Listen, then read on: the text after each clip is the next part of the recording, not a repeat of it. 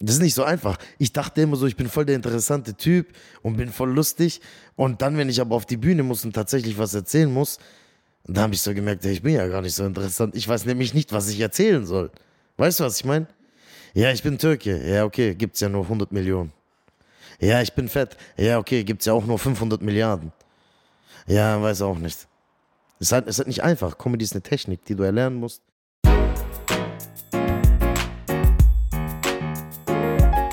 Hey zusammen, hier ist wieder Minja vom LivePod. Und zwar zum allerersten Mal aus unserem eigenen Studio auf der Frankfurter Kaiserstraße. Heute zu Gast Serdar Karibik, der Comedy-Star aus Schwaben. Serdar erzählt, wie er die Kunstform Comedy by Walking erfunden hat und während seiner Ausbildung als Konstruktionsmechaniker gemerkt hat, dass er eigentlich einfach nur auf die Bühne möchte. Und das hat er geschafft. Auf verrückten Umwegen über Kreuzfahrtschiffe, einen kleinen Job beim Tatort und einer Kita ist er nun letztendlich angekommen. Dieses Jahr steht er über 100 Mal mit seinem ersten eigenen Programm auf deutschen Bühnen. Wobei, so begeistert und fleißig wie Serda ist, ist er noch lange nicht angekommen und wir werden sicherlich noch viel von ihm hören und sehen. Viel Spaß jetzt mit ihm im Pod. Serda, herzlich willkommen bei uns im Podcast-Studio und Happy Birthday erstmal. Dankeschön, Mini. Dankeschön, Mini. Ja, ich habe heute Geburtstag. Vielleicht kannst du ja mal singen. Das wäre echt nett. Das kann ich nicht. Das ist auch nicht so gut für meine kratzigen Stimmbänder. Mhm. Weil ich habe eine zu hohe Stimme, hat mir mal ein Stimmexperte gesagt. Okay, krass. Ja, ja, ich weiß auch nicht, ob du wirklich was verstanden hast von seinem Fach. Ja. Aber, aber es soll ja nicht um meine Stimme heute gehen. Es soll ja um dich und deine Stimme und äh, mhm. dich als Person und Comedian gehen. Du hast heute den weiten Weg nach Frankfurt gefunden aus Stuttgart. Du bist nämlich Schwabe. So ist es. Ich bin ein richtiger Schwab. Ich bin so schwäbisch, ich habe im Tresor Pfandflaschen so jetzt. Sehr gut. Das ist äh, Kapitalbindung. Wie viel liegt da schon? Wie viel Geld liegt da in deinem Tresor? Kannst du ja selber zusammenrechnen. Ein paar hundert Red Bull-Dosen. Wow. Ja, äh, ordentlich so. Die wirst, wärst du hier im Viertel ganz schnell losgeworden. Hier gibt es da viele Abnehmer für. Ja, ich habe hier auch ein bisschen Angst gehabt, muss ich sagen. Ich hatte in meinem Auto so Kameraequipment und meinen Koffer und da wurde mir schnell geraten, dass ich den mit ins Büro nehmen soll, weil das auch sein könnte, dass die Sachen entwendet werden. Darum, ja. wo sind meine Sachen eigentlich?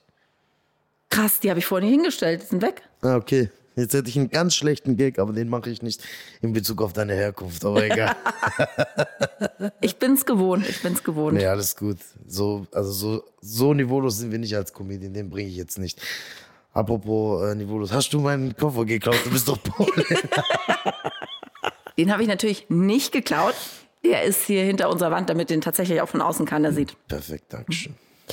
Apropos Herkunft, kommen wir nochmal auf deine Herkunft zu sprechen. Ähm, heute offensichtlich vor 31 Jahren in Schwaben geboren. Ne? Vor 32? Ja, Mann. Ah, vor zwei, krass bist du alt ja. geworden. Ja. ja. Ähm, erzähl mal, wie war das so, in Schwaben groß zu werden? Und was hast du so gemacht? Ja, ich bin vor 32 Jahren in Göppingen zur Welt gekommen.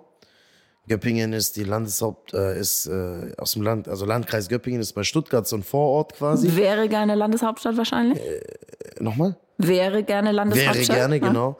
Und ist so eine halbe Stunde von Stuttgart entfernt, bei Eisting Göppingen. Kennst du frisch auf Göppingen? Hm. Die spielen in der ersten Liga. Welcher Handball. Sport? Ah ja. Handball, nee. genau. Hm. Ja, auf jeden Fall komme ich dort her und ähm, bin in Kitzen, so ein kleines Kaff, groß geworden, bis ich drei, vier war. Und dann sind wir nach Eisling gezogen bei Göppingen. Und da habe ich dann äh, alles gemacht. Da bin ich groß geworden. Ich zur Hauptschule gegangen. 3,8 Durchschnitt, richtig gut. Dann Realschule, 3,7, noch besser. Und dann äh, habe ich eine Ausbildung gemacht. Als was? Konstruktionsmechaniker, Fachrichtung Metallbau. Ich weiß selber nicht, was das ist, wenn ich ehrlich sein darf.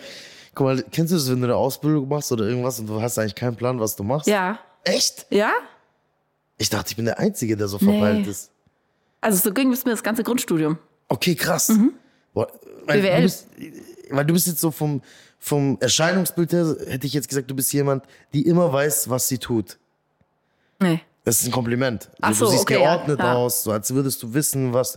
Und ich bin ja so ein bisschen chaotisch, sag ich mal. Also blöd gesagt, ich bin schon sehr strukturiert mittlerweile in allem, aber ich habe wirklich dreieinhalb Jahre etwas gemacht, wo ich mich tagtäglich gefragt habe, was mache ich hier eigentlich? So, und du kennst es auch. Ja, und, und warum hast du das gemacht?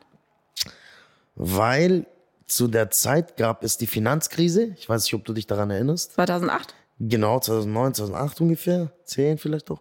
Und da, da war damals echt jeder froh, wenn er eine Ausbildung hatte, so in meinem Umfeld. Viele wurden gekündigt. Und mein Papa war jahrelang im Metallbau tätig. Und ich habe halt, ich habe halt früher gedacht, hey, wenn mein Papa so einen Blaumann trägt und der unsere Familie damit ernährt und das auch ganz gut und äh, unsere Wohnung roch auch immer, wenn er von der Arbeit kam, nach Metallstaub, dann dachte ich so, ja, dann muss ich irgendwann auch mal einen Blaumann anziehen. Tatsächlich. Okay. Und, hat dir das Spaß gemacht? Nein, überhaupt nicht. Ich habe da einen Ferienjob gemacht bei meinem Papa, zwei, dreimal paar Wochen. Und es gab dann gut Geld, immer so 1000 Euro oder so. Und dann dachte ich so, ja krass, wenn ich jetzt hier schon so viel bekomme, dann irgendwann die Ausbildung mache, dann werde ich gutes Geld verdienen und dann mal gucken, mäßig. Aber ich habe ja schon am, nach zwei Monaten gemerkt, dass das überhaupt nichts für mich ist, weil ich bin handwerklich nicht unbedingt begabt, sage ich jetzt mal. Und es macht mir auch keinen Spaß. Aber weil du halt gedacht hast, schlechter Abschluss, dein Papa hat das immer gemacht, ehrbarer Beruf, was ja auch so ist. Ja, das muss ich dann wahrscheinlich auch tun. Und wann, wann hast du gemerkt, dass es dich eigentlich auf die Bühne zieht? Als ich während der Ausbildung immer mehr auf der Toilette geschlafen habe, habe ich gemerkt, und dann habe ich die Leute immer unterhalten zwischendurch. Und meine Kollegen haben damals wirklich zu mir gesagt, frag doch den Chef, ob der dich als Comedian einstellt. Wirklich? Ja, ja. Weil ich habe immer so meine Runden gedreht und habe die ganze Firma unterhalten. Und ich war bei jedem Arbeiter so zwei bis fünf Minuten und habe halt einfach Geschichten erzählt. Und Das nennt sich Walk-Up-Comedy, glaube ich, ne? ja, mittlerweile gibt's das auch. Das nennt man Feel Good Manager. Genau, Feel Good Manager gibt's mittlerweile. Also es ist mittlerweile ein Job. So. Und dann habe ich gesagt, hey, ganz ehrlich, irgendwas muss ich ändern. Und ich habe zu der Zeitpunkt auch immer schon, war ich als DJ tätig. Und dieses Gefühl, wenn du ein, ein Lied reinknallst, sage ich jetzt mal, und die Leute zum Beben bringst, ist so wie als Comedian, wenn du eine Pointe raushaust und die lachen. Es, ist so ein, es gibt dir was, dass die Leute so, oh, weißt du, ich meine? Und so habe ich damals schon ein bisschen Bestätigung bekommen. Aber das war nicht genug für mich. Und darum bin ich nach Australien gegangen. Nach meiner Ausbildung, die ich beendet habe, mit einem Durchschnitt von 4,0. Aber immerhin, hast es Ja, ja, auf jeden Fall. Bin ich nach, das hat mir vieles vereinfacht.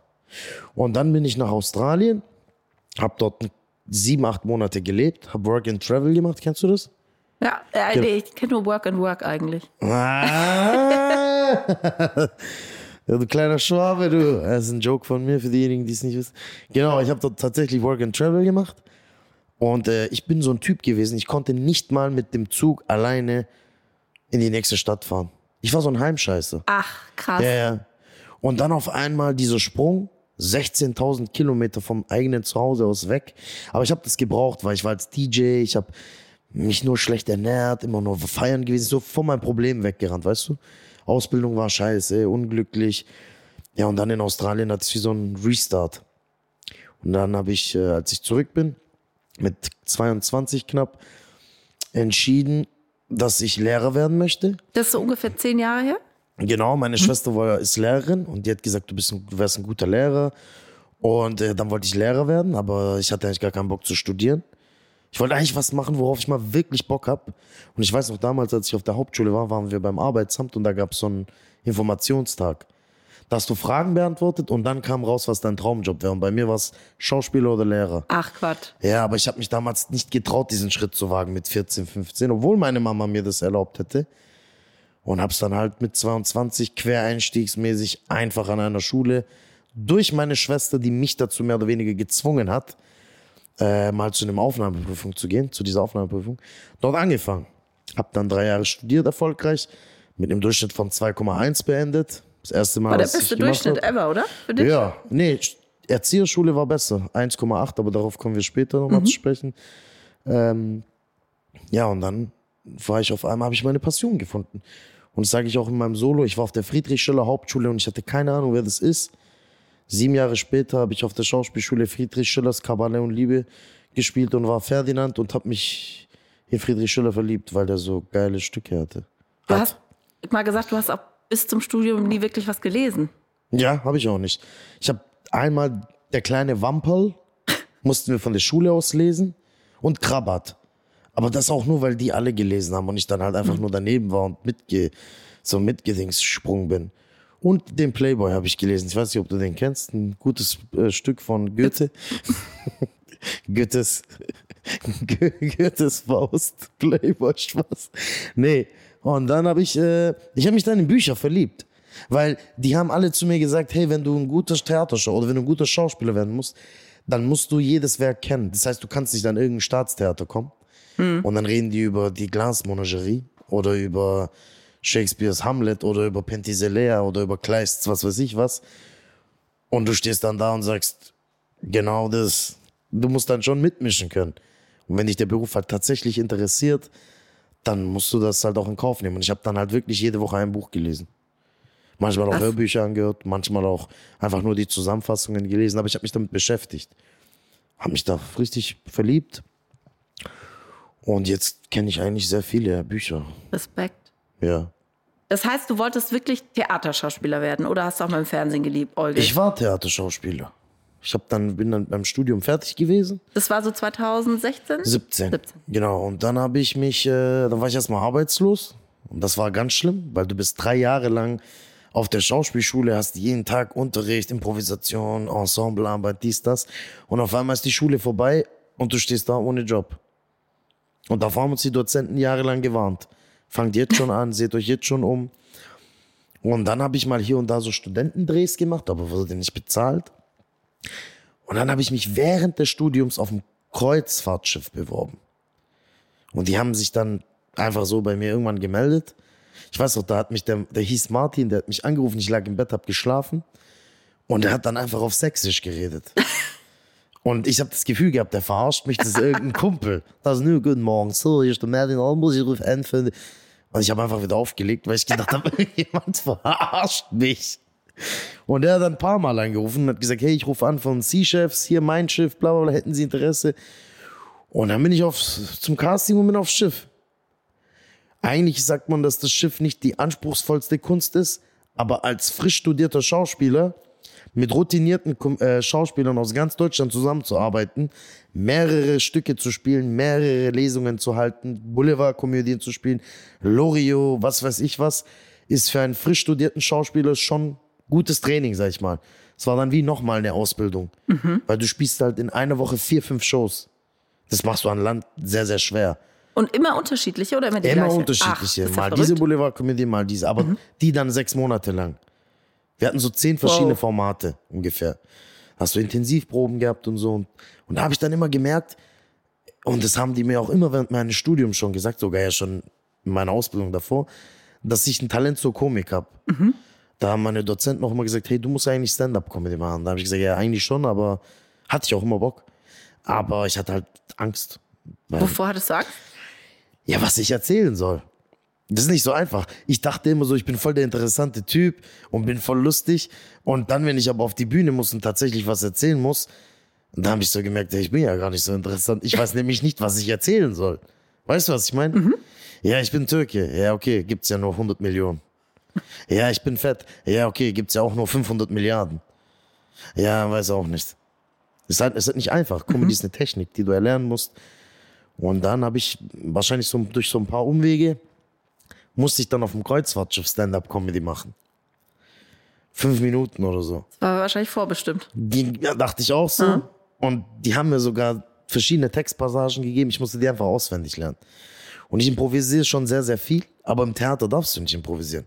Du kannst ja nicht einfach Shakespeares Hamlet ändern und noch irgendein Wort dazu erfinden. Der William hätte dich ja dafür umgebracht. Weißt du, was ich meine? Aber in dieser Comedy konnte ich das. Und da habe ich gemerkt, es kommt voll gut an. Und einmal hat auch ein Gast einfach reingerufen, weil es war eine Passage aus Mario Barths Programm. Das wusste ich nicht. Es war ein Gag von ihm quasi. Und dann ist er aufgestanden und hat gesagt, vor 200 Leuten, ja, das hast du von Mario Barth geklaut.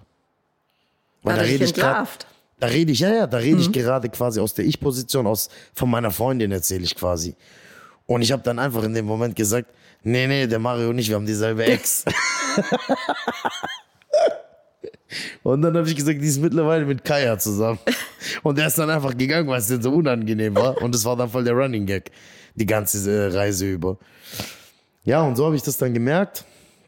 Und dann bin ich irgendwann an Land, habe Krimi-Dinner gemacht, an Land 2019, 20. Äh, ich habe Sherlock Holmes gespielt, auf Schwäbisch, Mundarttheater. Ach, herrlich. Genau. Äh, Heiligs Blechle noch einmal und so die ganze Zeit. Sherlock, komm mal her und so. Ja, und dann irgendwann habe ich mit Comedy angefangen. Habe mich da einfach, einfach bei einer Open Mic angemeldet. Mit vier Monate voraus, damit ich schon ein bisschen üben kann. Und ich habe ja schon Shows gespielt, ich stand schon auf der Bühne, aber halt keine Jokes. Das ist was ganz anderes. Weißt du? Okay, ich bin sicher auf der Bühne, aber sicher scheitern ist halt auch nicht cool. Weißt du, was ich meine? Wie war es ja voll scheiße, aber es war sicher scheiße. So. Ich war deutlich, also man hat mich verstanden, wie ich gescheitert bin, weißt du? Und dann habe ich, äh, habe ich mich da angemeldet und ich weiß auch ganz genau, ich habe mich für den zweiten, vierten angemeldet. 20. 20. 20, ah, und er hat dann gesagt, äh, ja, vierte, zweite, nächste Woche, bla bla bla. Nee. Doch zwei, drei Tage vorher. Und ich so, nee, nee, ich habe mich für da und da angemeldet. Und das Krasse wäre, ich habe es dann einfach angenommen, weil ich dachte so, das Schicksal. Und hätte ich das nicht angenommen, Ja, dann war ja Corona Ja. am zweiten, vierten, dann hätte ich gar nicht, also dann wäre ich jetzt nicht hier. Das ist ja verrückt. Ja, dann wäre ich jetzt, weiß ich nicht wo. Wahrscheinlich in Australien wieder. ja, und dann habe ich mit Comedy angefangen, hatte sieben, acht Auftritte, parallel Krimi-Dinner gespielt, immer wieder, um Geld zu haben. Und dann äh, hatte ich, glaube sieben Auftritte und da war schon richtig echt. Ich habe schon nach sieben Auftritten gemerkt, ey, das ist was für mich. Aber ich hatte zwar noch keine Jokes, aber irgendwie fanden die Leute mich. Aber was heißt, was heißt du hattest keine Jobs? Du hast dich hingestellt und die konnten dich angucken und anfassen? Ich habe halt einfach Sachen erzählt. Es waren keine guten Jokes dabei. Es waren keine pointierte Sätze. Es waren einfach nur lustige Geschichten. Ich habe zum Beispiel erzählt, was habe ich denn erzählt am Anfang immer? Ich habe viel Witze über die Bedeutung meines Namens gemacht. Dann habe ich über, habe ich so Leute imitiert und so, dass ich im Kino irgendwie angerufen habe und was habe ich da noch gesagt? dass ich gesagt habe, ich würde gerne Tickets reservieren und sie so für was und ich so für fuck you, geht die so fuck you selber und was weiß ich. War eigentlich gar nicht so witzig. Aber ich habe mir halt voll die Mühe gegeben und man hat halt gemerkt, dass ich voll dafür brenne und ich sympathisch bin. Und das ist ja schon mal die Voraussetzung. Und irgendwann habe ich dann angefangen, mich damit mit der Materie auseinanderzusetzen. Dann kam Corona, die Pandemie. Dann konnte ich erstmal gar nichts machen. Dann war ich erstmal arbeitslos.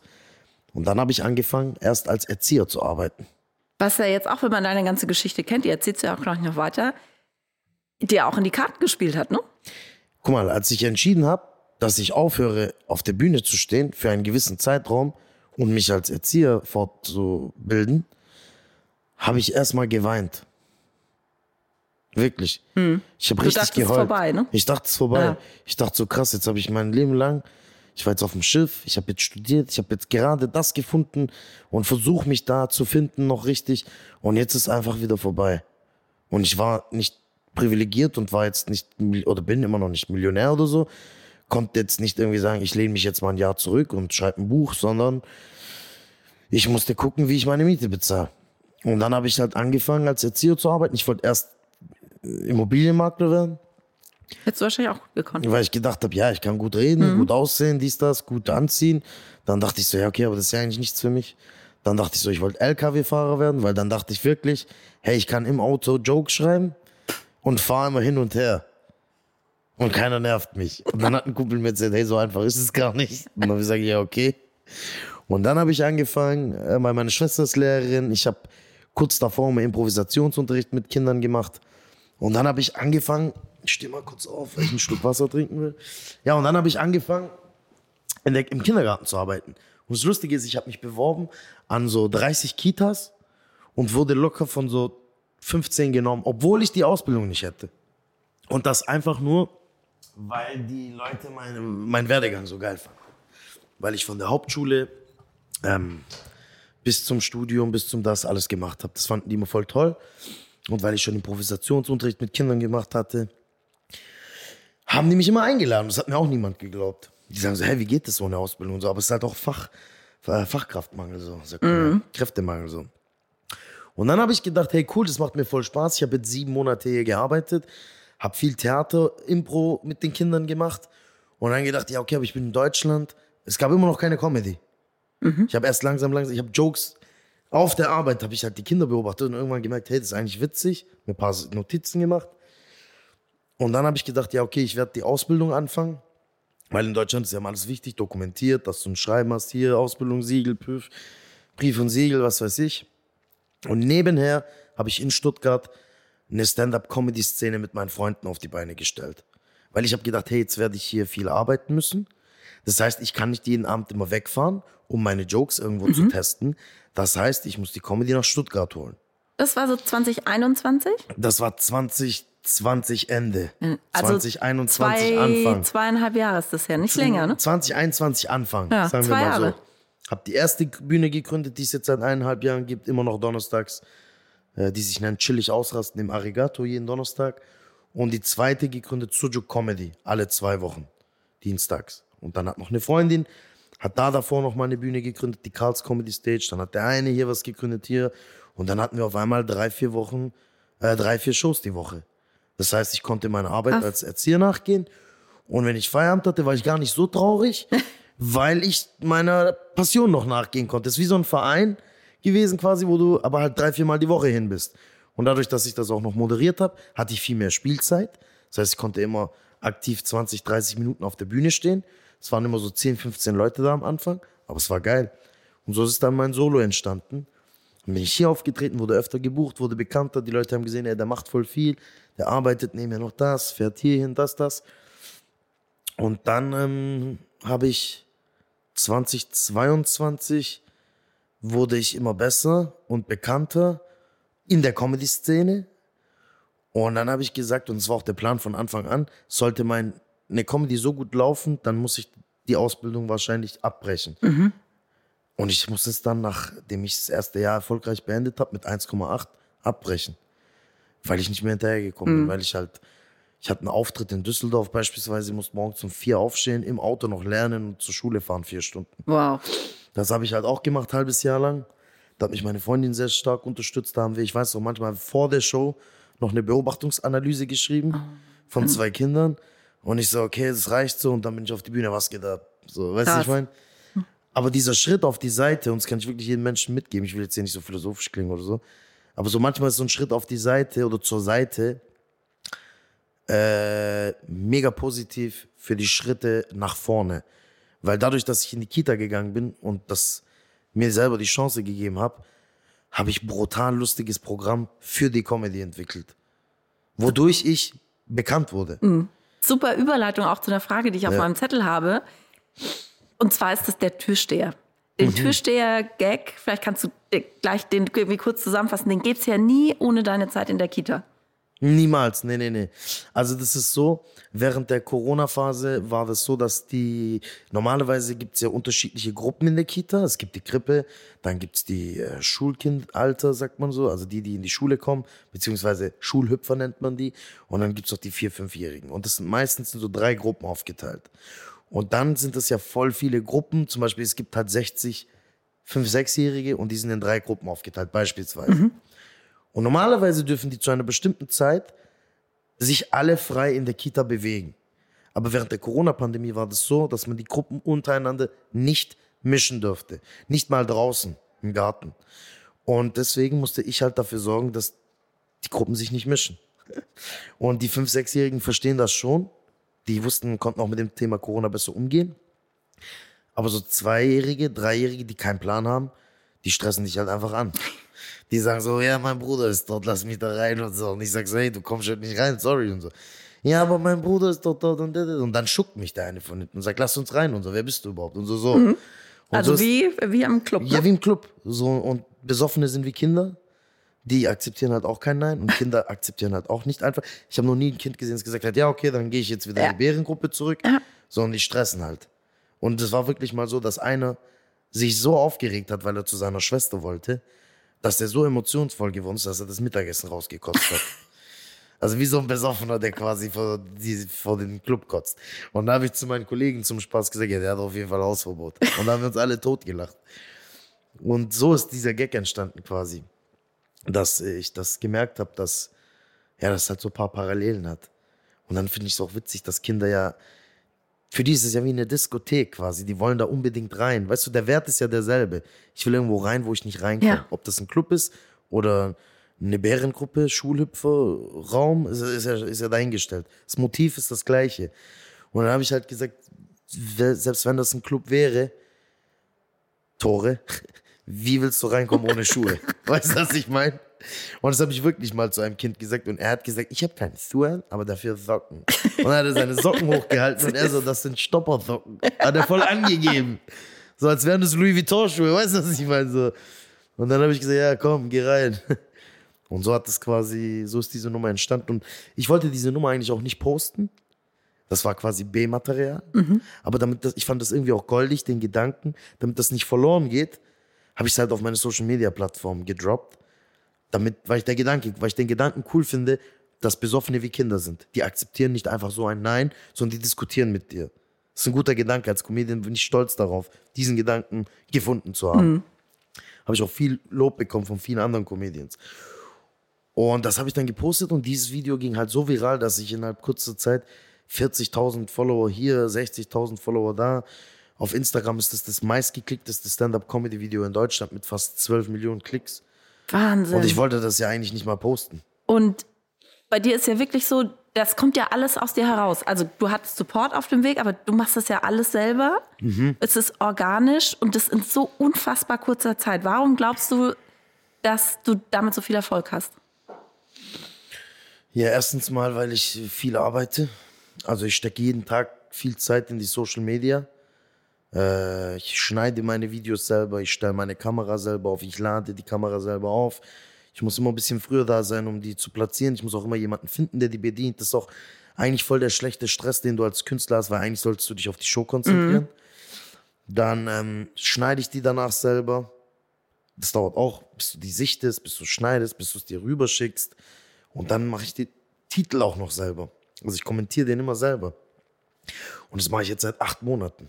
Acht Monate. Ja, und und halt- hast wie viele Follower jetzt auf den, also auf Instagram es bekommen? 100? Ja? 116.000 habe ich. Also ich Wahnsinn. habe 114.000 dazu bekommen. Ich hatte 2.000 Follower. Das ist echt irre. ja, auf TikTok habe ich auch jetzt von 0 auf 160.000.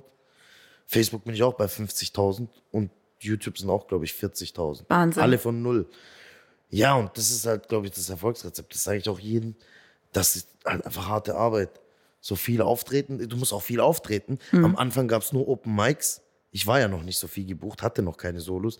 Das heißt, ich musste immer meine Kamera mitnehmen und hoffen, dass viele Leute kommen, damit ich irgendwie ähm, ein cooles, damit coole, lustige Situationen entstehen. Und du darfst auch nicht zu viel von deinem Material freigeben, weil sonst kennen die Leute ja alles. Deswegen nennt man das Crowdwork, also du arbeitest mit den Gästen, improvisierst und im besten Falle entstehen lustige Sachen spontan, die du dann hochladen kannst. Aber ich muss dazu betonen, ich gehe nie auf eine Show und sag, heute mache ich explizit Crowdwork, damit ich was Lustiges für Social Media habe, sondern ich greife das halt immer auf. Weil die Leute sind halt unaufmerksam und ich sehe das halt direkt und spreche das direkt an. Dann steht halt der Elefant, Elefant im Raum und daraus mache ich was. Aber es ist nie so, dass ich sage, ich gehe heute extra dahin, um das zu machen, weil das würde nicht funktionieren, weil dann ist es auf Biegen und Brechen und dann ist es nicht organisch, finde ich. Ich habe zum Abschluss ein kleines Spielchen vorbereitet. Okay. Und zwar dachte ich mir, ich nenne ein, ein vielleicht zwei Begriffe. Mhm. Wir spielen da einen Ton drüber und du sagst das dann rückwärts. Mhm. Und dann erklärst du vielleicht, was es mit diesem Begriff auf sich hat. Und dann gucken wir mal, ob die Leute erraten, was du da gesagt hast. Okay. Der erste ist, Orwe geht's live. Ja. Also rückwärts. Orwe, was? darf ich sagen, was das war? Ja, ja, mach. Also ja. Orwe ist Euro und 40, man sagt ja 40, alle IGs in Deutschland Mhm. werden ja ich ausgesprochen, falls du es nicht wusstest, außer Namen. Also Soweit bin ich mit der deutschen Sprache vertraut, ja. Nee, es ist Theaterdeutsch, das wissen viele nicht, also alle IGs. Und 40 ist Kids Rave, also EIV. Krass. Genau. Und 40 Euro ist mein Podcast. Ja, Mann. Mit meinem geschätzten Freund, liebe Grüße, Abdel, der auch ein sehr, sehr talentierter Comedian und Parodist ist. Okay, das zweite Wort. Neuzknuff Nessurtlich. Man kann auch Neuzknuff Nessurti Hittels sagen. Aber ich spreche das so aus, wie ich es vorwärts höre. Also Neuzknuff Nessurtlich ist die Schilddrüsenunterfunktion. Warum habe ich dich das gefragt? Weil es eine meiner Nummern ist, über die ich rede. Wahrscheinlich. Ah, ich dachte, du hättest eine Schilddrüse. Habe ich auch. Hast du Hab auch? ich auch, genau. Okay. Ich habe die Schilddrüsenunterfunktion seit meiner Kindheit. Deswegen habe ich schon immer so ein bisschen Gewichtsprobleme. Ich nehme jeden Morgen Tabletten dagegen ein. Wie viel nimmst du? 125 Ich auch. Milligramm. Hey, Bro. Das ist, yeah. genau. Hast du auch Unterfunktion? Ja, aber noch nicht so lange. Also, genau. Nee, ich habe das schon seitdem ich eigentlich denken also kann. wahrscheinlich genauso lange, aber noch nicht Noch seitdem nicht ich Kind Er bin. muss mal zu einer privaten Klinik. Ich hatte auch mal so Tumoren und so. Ach, krass. Das sehen die normalen Ärzte, die das nur so auf ein Ding Mhm. prüfen. Nicht, keine schlimm, aber man musste da schon ein bisschen was machen. Genau, und dann, ähm, ja, habe ich die halt schon seit meiner Kindheit und meine Mutter hat mich da immer, das erzähle ich auch in meinem Solo, äh, wir sind extra immer zu so Höhlen und so gefahren, weil da ja viel Jod ist. Ach ja. Und Jod ist gut und die hat immer gesagt, atme. Da musste ich da wirklich als kleines Kind, anstatt ich irgendwo Eis essen gehe, in der Höhle atmen. Und auch immer ist auch extra ans Meer gefahren. Viel Jod, atme. Die ganze Zeit atme ich. So, ja, wie soll ich atmen? Ich bin unter Wasser. So, ich bin doch kein Fisch.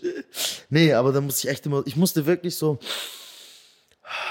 damit meine Mutter befriedigt ist. Aber guck mal, wie süß, dass sie überhaupt so, Ja. sie sagt hier, die Luft ist gut, das tut dir gut, atme so. Und einmal hat sie gesagt, atme. Und ich so, Mama, wir sind in Amsterdam im Coffeeshop. Nein, so, so, so, das war tatsächlich so. Und darüber rede ich halt, weil, das ist eine Nummer, die gibt es bei mir noch nicht online, weil während Corona viele ja, Menschen ja zugenommen haben. Und ich kenne sehr, sehr viele, die nicht zugeben wollten, dass sie zugenommen haben, weil sie gerne essen, sondern ich kenne mindestens drei Leute, die einfach so behauptet haben, ich habe Schilddrüsenunterfunktion. Und ein Kumpel hat halt einfach gesagt, ich bin krank. Dann habe ich gesagt, was hast du denn? Und er hat halt wirklich gesagt, ich habe Schildkrötenfunktion. Und da habe ich mich totgelacht. Und dann habe ich gesagt, ja, was hast du denn? Unterfunktion oder über? Dachte ich mir so. Und dann er so, keine Ahnung, Mitte, weiß ich nicht so. Und das erzähle ich in meinem Solo. Das ist eine richtig lustige Nummer tatsächlich. Einen habe ich noch, also eigentlich habe ich zwei. Ähm, Onyx Sazork Znack. hast, du schon mal, hast du schon mal rückwärts gesagt wahrscheinlich? Weiß ne? ich nicht, aber hätte ich auch trotzdem so. Ganz groß Kino, kann ich ja, so heißt mein Solo-Titel, worauf ich auch sehr stolz bin. Äh, zum einen heißt es so, weil ich wirklich stolz bin auf mich und mein Programm, also ganz großes Kino. Und zum anderen, ich wollte eigentlich meine Tour oder meine Show Mashallah nennen. Hatte aber keinen Bock darauf, weil ich nicht wollte, dass die Leute denken, ah, noch ein Comedian, der türkischen Background hat und diese Klischees bedient. Wobei das schon volles Clickbait wäre so, wenn man das sieht. Mashallah, wird voll lustig aussehen. Weil ich wollte eigentlich Mashallah, ganz groß Kino. Bei Mashallah ist übersetzt quasi dasselbe wie ganz groß Kino. Mashallah sagt man immer, wenn man auf etwas stolz ist. So, wow, schönes Auto. Mashallah, schön. Oder, keine Ahnung, dein Sohn kommt rein, so ein kleiner, Ja. süßer Junge, Mashallah, der ist aber groß geworden. Oder ganz groß Kino, super. Und so, das ist auch ein Gag von Super. mir. Dass ich sage, Mashallah, oder wie die Deutschen sagen, ganz großes Kino. Deswegen habe ich es dann nur ganz großes Kino genannt. Und wie viele Termine hast du da insgesamt? Weiß ich nicht, aber über 100. Krass. Und da in der ganzen Republik verteilt, ne? In der ganzen Republik, Bis Ende des Österreich Jahres? und Schweiz. Ja, aber nächstes Jahr kommt wahrscheinlich noch Hollywood dazu. Aber mal, nein, Spaß, ein Blick. Ganz großes Kino auf Englisch. Schnell du, 3, 2, 1. Very Big Cinema? Very big cinema, hätte ich jetzt auch gesagt. Noch ein Wort hast du? Ich habe noch ein Wort, ähm, da fällt dir wahrscheinlich keine Geschichte zu ein, aber wir versuchen es mal. Arbeiterunfallversicherungsgesetz. Also Gesetz Tesek, Tesek, Versicherungsknuch Esref und Arbeiter Unfall. Lafnu Retibra. Krass. Sarg. Fällt dir dazu was Krass ein? Blick, was Sarg. Und ah, Alles klar, Serda, an der Stelle noch ganz kurz, Ja. was was? Arbeiter, Versicherungs Arbeiterunfallversicherungsgesetz. Ob mir dazu was einfällt? Abschließen auf jeden Fall. Abschließen, abschließen, Ja, abschließen. sollte man abschließen. Ja, ist auch, auch ein gutes Schlusswort. Den Podcast sollten wir jetzt auch abschließen. Ja, dann. Danke dir, das war äh, sehr unterhaltsam und sehr kurzweilig. Ja, vielen Dank, dass ich äh, eingeladen wurde. Danke auch äh, an das ganze Team und an das leckere Essen von vorhin. Ich habe hier heute Geburtstag, deswegen wurde ich eingeladen. War mir auch eine Ehre, hier sein zu dürfen. Minja, mach weiter so. Danke, tschüss. Dankeschön, ciao, ciao. Das war es diesmal vom LivePod, dem Podcast, in dem ich die spannendsten Biografien der deutschen Medien- und Kulturlandschaft beleuchte. Ich freue mich, wenn ihr mir Vorschläge für Gäste schickt. Wen sollte ich eurer Meinung nach hier auf jeden Fall einmal interviewen? Einfach eine Mail an pod.aspasia-event.de. Und natürlich müsst ihr den Podcast hier abonnieren und auch bewerten, damit es auch weiter spannende Geschichten und Inspirationen für eure eigene Biografie gibt.